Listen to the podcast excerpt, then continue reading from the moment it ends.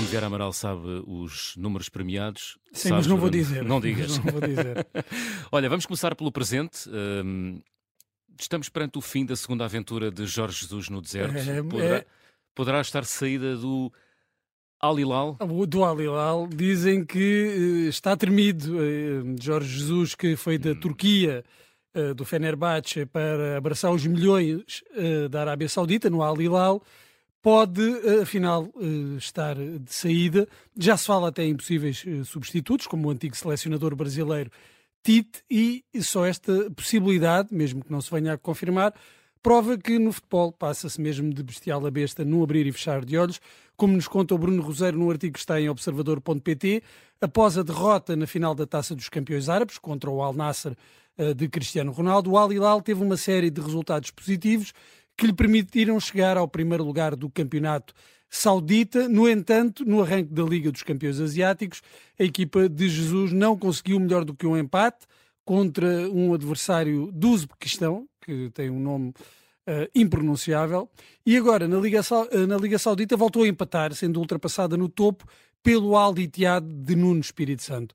Eu não sei se na Arábia Saudita há aquele costume eh, de mostrar lenços brancos, mas ouviram-se assobios, eh, o que é revelador do descontentamento dos adeptos de uma das quatro equipas financiadas pelo Fundo Soberano eh, do Estado Saudita. Um descontentamento que, ainda pior, também se estenderá a algumas das principais figuras do plantel. É verdade. E Como? estou aqui a ver um site brasileiro que diz que o Neymar está fritando É. Jorge Jesus. Neymar bastava, bastava esse o nome, que é a principal estrela do Sim. clube, mas também o recém-chegado Milinkovic Savic. Quanto aos outros reforços que chegaram ao clube este ano, não sei eh, se terão a mesma opinião eh, de Neymar e Milinkovic Savic, mas também foram nomes eh, muito importantes: Uhum. Mitrovic, Koulibaly, Ruben Neves ou o guarda-redes marroquino Yassine Bono. Jorge Jesus desvalorizou estes rumores que apontam a sua saída do clube saudita Pois. disse que é conversa de malucos e que De- equipa, Assim mesmo. é conversa de malucos e que a equipa está em primeiro lugar ou estava, porque ele também ah, preferiu essas declarações antes do jogo Uhum. da equipa de Nuno Espírito Santo Ah, e justificou ah, estes resultados ah, menos favoráveis, menos positivos, com o facto de ter jogado três jogos em seis dias.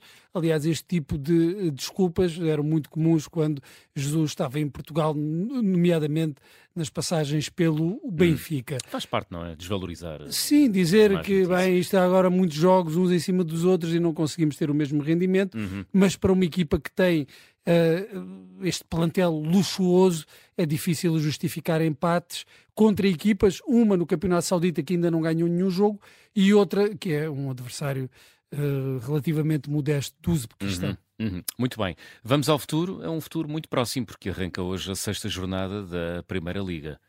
Sim, e tem aqui eh, como Famalicão Maroca, não é? É- É, o jogo inaugural. É o jogo com que, com que arranca esta sexta, Sexta jornada da, da Primeira Liga e que tem essa curiosidade de saber como é que os clubes que tiveram jogos nas competições europeias vão responder neste eh, fim de semana. Uhum. E a jornada europeia dos clubes portugueses, são quatro que estão lá, Porto, Sporting, Benfica e Braga, pode ser resumida assim, quem jogou fora ganhou, quem jogou em casa perdeu. Benfica e Braga jogaram em casa, É um perderam. resumo.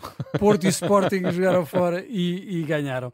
Ah, e vamos ver como é que os clubes conseguem responder a esta exigência, a este esforço, pegando também aqui nas palavras do Jorge Jesus, esta exigência de se ter de jogar de 3 em 3 dias, de 4 em 4 dias, ah, porque agora é que vai começar ah, esse ritmo e vamos ver como é que, por exemplo, ah, ah, o Sporting, que fez alguma gestão de plantel, responde em comparação também com os outros clubes que não fizeram essa poupança, porque também estão na, na Liga dos Campeões. Diz a tradição que estas costumam ser jornadas traiçoeiras, ah, sobretudo após jogos de grande intensidade emocional, ah, física, física. Uhum, física. uhum. Uh, n- neste caso até nem foi muito emocional, não é? Aqueles jogos em que a eliminar foi mais a intensidade física. e normalmente a esses jogos segue-se uma quase inevitável uh, de descompressão. Uhum. Vamos começar é pelo É nestes Porto. jogos, Bruno, desculpa, que os jogadores pensam muito nos preparadores físicos, não é? E... Pensam e pensam,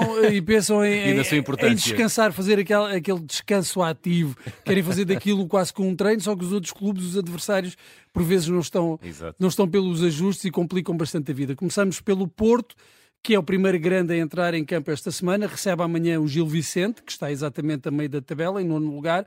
Tem duas vitórias em casa, em que marcou cinco golos em cada um desses jogos, mas também tem, por outro lado, três derrotas. No ano passado, houve surpresa no Dragão, com a equipa de Barcelos a ganhar pela primeira vez na história em casa do Porto, também após um jogo europeu dos Dragões, no caso, a primeira mão dos oitavos de final da Champions contra o Inter de Milão. Vamos ver como corre este ano. O Benfica joga no domingo em Portimão, um estádio onde no ano passado foi feliz na caminhada para o título, ganhou 5 a 1, mas onde agora chega com muitas dúvidas, não só na baliza, mas também na confiança geral da equipa. Na segunda-feira é a vez do Sporting regressar a Alvalade, depois desta deslocação um, à Áustria, para uhum. um confronto com o Rio Ave, que tal como o Portimonense tem 5 pontos, mas mostrou muita qualidade no jogo contra o Porto. Ruben Amorim já disse que a prioridade é o campeonato e, como tal, será um leão na máxima força a entrar em campo para não perder o comboio da liderança, onde está o Boa Vista, hum. o improvável líder do campeonato, que defronta o Braga em casa dos Minhotos, no domingo às 20h30, no que é o jogo grande da jornada e por isso deixei-o para, para o fim. Uhum. Ninguém esperava ver um, um Boa Vista líder do campeonato ao fim de cinco jornadas, mas aproveitou o embalo dado pela vitória na primeira jornada contra, contra o Benfica e o, o Boa Vista que nós temos visto, um, um Boa Vista orientado por Petit, lembra o Boa Vista de outros tempos. O Braga tem aqui um confronto que pode já ser decisivo, porque perdeu já dois jogos, perdendo um terceiro jogo, pode ficar a nove pontos da liderança e não sabemos se Artur Jorge irá aguentar uma terceira derrota em tão poucos jogos. Muito bem, cá esperaremos então as tuas uh, conclusões e as tuas opiniões na segunda-feira, uh, quando terminar esta sexta jornada. Já falámos aqui de Jorge Jesus, uh, se há homem que foi feliz no Seixal foi JJ. Uh... Ah. não? Ah, teve, teve, teve, momentos de felicidade. Teve, teve os seus momentos de felicidade. Uh, o Benfica Campos, o centro de estágio uh, e treino do Benfica no Seixal, foi inaugurado há 17 anos. Sim, vamos Parece olhar. Foi, ontem. É, foi como o tempo passa, é, não, é? é? Vamos olhar para alguns factos que marcaram estes 17 anos. Uh, sobretudo ao nível da, da, formação, do futebol de formação do Benfica. Ao longo destes 17 anos, o Benfica conquistou precisamente 17 títulos nacionais uh, nos diferentes escalões. Três nos júniores, sete nos juvenis, sete nos iniciados e conquistou ainda dois títulos internacionais, a UEFA Youth League em 2021-2022, além de ter também duas finais perdidas, e a taça intercontinental sub-20 em 2022.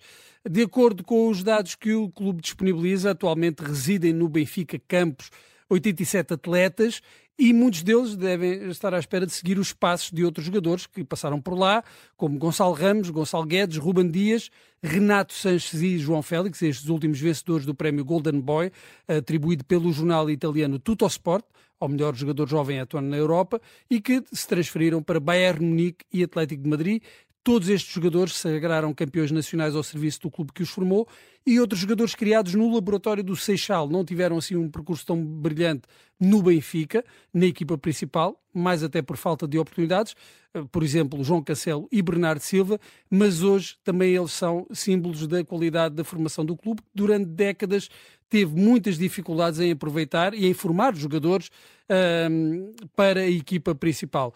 Isto tudo começou a mudar há 17 anos, a 22 de setembro de 2006, então com a inauguração do Centro de Estágio do Seixal. Muito bem, Bruno Vieira Amaral e edição de hoje do Euro Milhões.